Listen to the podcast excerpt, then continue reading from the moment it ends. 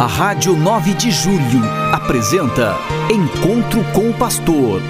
Na palavra do Arcebispo Metropolitano de São Paulo, Cardeal Odilo Pedro Scherer. Vós sois meu pastor, ó Senhor, nada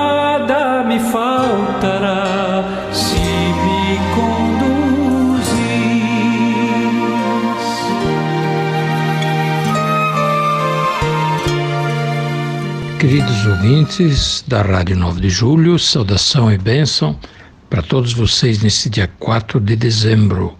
Hoje é uma segunda-feira. A igreja recorda hoje São João Damasceno, presbítero e doutor da igreja, um grande teólogo que ajudou muito a igreja no seu tempo. Ele nasceu em 675, portanto no século VII, e morreu em 749, no século VIII. Está entre os maiores representantes da sabedoria teológica oriental. A ele são atribuídos textos e hinos da liturgia bizantina, e ele, ele ilustrou a fé ortodoxa contra eh, os hereges, apresentando a doutrina e a praxe das imagens como sinal do realismo da encarnação. Ele é porta-voz da tradição da dormício, da, do, do adormecimento, ou seja, da morte de Nossa Senhora e da, junto com a Assunção de Nossa Senhora ao céu. São João Damasceno, portanto, um grande teólogo é, da Igreja Bizantina, Igreja Oriental, é, de grega, e que é, ajudou muito a Igreja a manter a fé a se manter firme no caminho da fé em tempos muito difíceis, que muitos ataques, muitos desvios na fé, coisas que em todas as épocas aconteceram e, no entanto, grandes mestres, teólogos ajudaram os pastores da igreja, os bispos, os papas a manterem firme e clara a via, o caminho da igreja eh, sem se desviar da reta fé. Os teólogos são importantes na igreja na medida que eles ajudam também a igreja a compreender melhor a fé e a distinguir entre o que é o falso e o verdadeiro nas, nos ensinamentos, nos escritos, enfim, é, quando alguém se apresenta com uma nova teoria que difere, digamos assim, da, do ensinamento dos apóstolos. São João Damasceno interceda por nós, especialmente nestes nossos tempos tão necessitados, onde também nós temos tendências cismáticas e gente que começa a dividir a igreja, eh, infelizmente, coisas que acontecem, e nós estamos vivendo este momento também.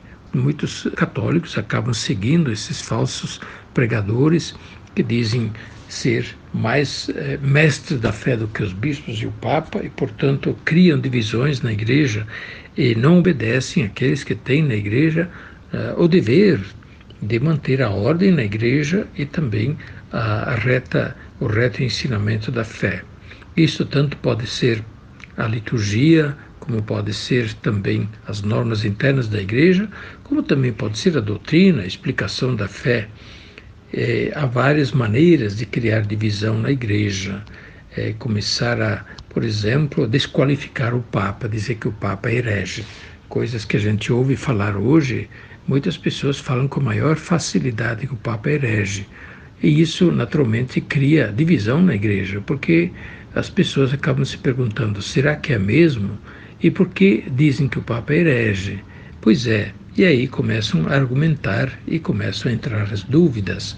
É muito ruim e é contra a unidade da igreja quando se quer desmoralizar aquele que tem autoridade maior na igreja. O desrespeito à autoridade do Papa sempre foi muito complicado na igreja. E assim também a autoridade dos bispos. Os bispos reunidos em concílio junto com o Papa desempenham o magistério maior, a autoridade maior do ensino da Igreja.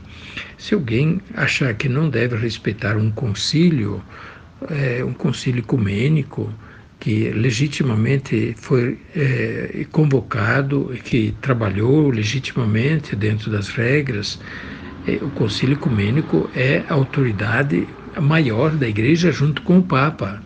E, claro, o concílio junto com o Papa, não contra o Papa ou sem o Papa, sempre o concílio dos bispos junto com o Papa. Essas são as normas internas da vida da Igreja para manter firme o caminho e para que também os católicos saibam a quem devem obedecer, a quem devem seguir. Se vão atrás de qualquer um que se apresenta como se tivesse autoridade, nós criamos uma série de divisões, de seitas internas na igreja e a igreja acaba perdendo a sua autoridade e a sua firmeza no ensinamento.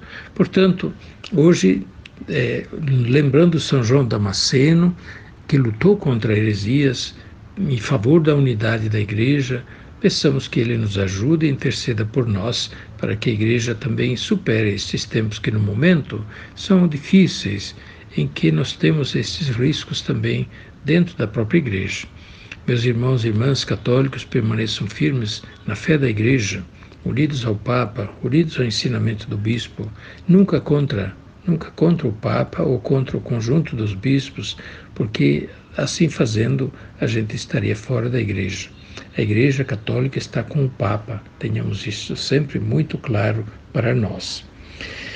Estamos iniciando a primeira semana do Advento. Ontem, domingo, as leituras já nos diziam muito claramente o espírito que nos deve acompanhar, o espírito, o jeito do Advento a palavra vigilância que Jesus nos apresentou no Evangelho nos lembra que devemos estar atentos na vida para não nos perder nos caminhos, ter discernimento e clareza na, na fé, nos propósitos. E por isso mesmo, como São Paulo recomenda, ficar firmes naquilo que aprendemos e não nos desviar do caminho da fé. E permanecer com aqueles que nos ensinam que têm o dever da reta do reto ensino da fé. A palavra vigilância no Evangelho de ontem lembrava justamente a atitude de quem está acordado, percebe o que acontece, tem os olhos abertos, que não está bêbado, não está dormindo, né, mas está sóbrio, vigilante, como alguém que sabe o que acontece e por isso toma as decisões certas e não se deixa enganar. Outra palavra que apareceu ontem na, no início do Advento foi a palavra perseverança. Sim, nós, eh, no início do ano litúrgico, que nós iniciamos justamente ontem, somos lembrados desta questão tão importante na vida cristã, no caminho da fé: perseverar, não desanimar, não sentar à beira do caminho, desanimar, aí não se chega a lugar nenhum continuar a caminhar, contar com a graça e a força de Deus, contar também com a ajuda dos irmãos e ser solidário, ajudar a quem está desanimado, a quem está sozinho, para que não desanime, não caia. E a quem caiu, ajudemos a levantar para que continue o seu caminho. E uma outra palavra que ontem aparecia na liturgia era a palavra conversão. Deus nos chama a conversão constantemente. Nós temos todos nossos pecados, nossas falhas, e ninguém é perfeito a não ser Deus somente. E por isso, com humildade e sinceridade, devemos olhar para a nossa vida, reconhecer as faltas e também nos converter, orientar a nossa vida sinceramente para Deus, os seus caminhos, os seus mandamentos e, portanto, voltarmos dia após dia para Deus para crescer na virtude, crescer em santidade. Nós vamos, ao longo do Advento, referir-nos muitas vezes a estas coisas tão bonitas, tão importantes que o Advento nos traz. A bênção de Deus Todo-Poderoso, Pai, Filho e Espírito Santo, desça sobre vós e permaneça para sempre. Amém. A Rádio 9 de Julho apresentou Encontro com o Pastor, na palavra do Arcebispo Metropolitano de São Paulo, Cardeal Odilo Pedro Scherer. Vós sois meu pastor, ó Senhor,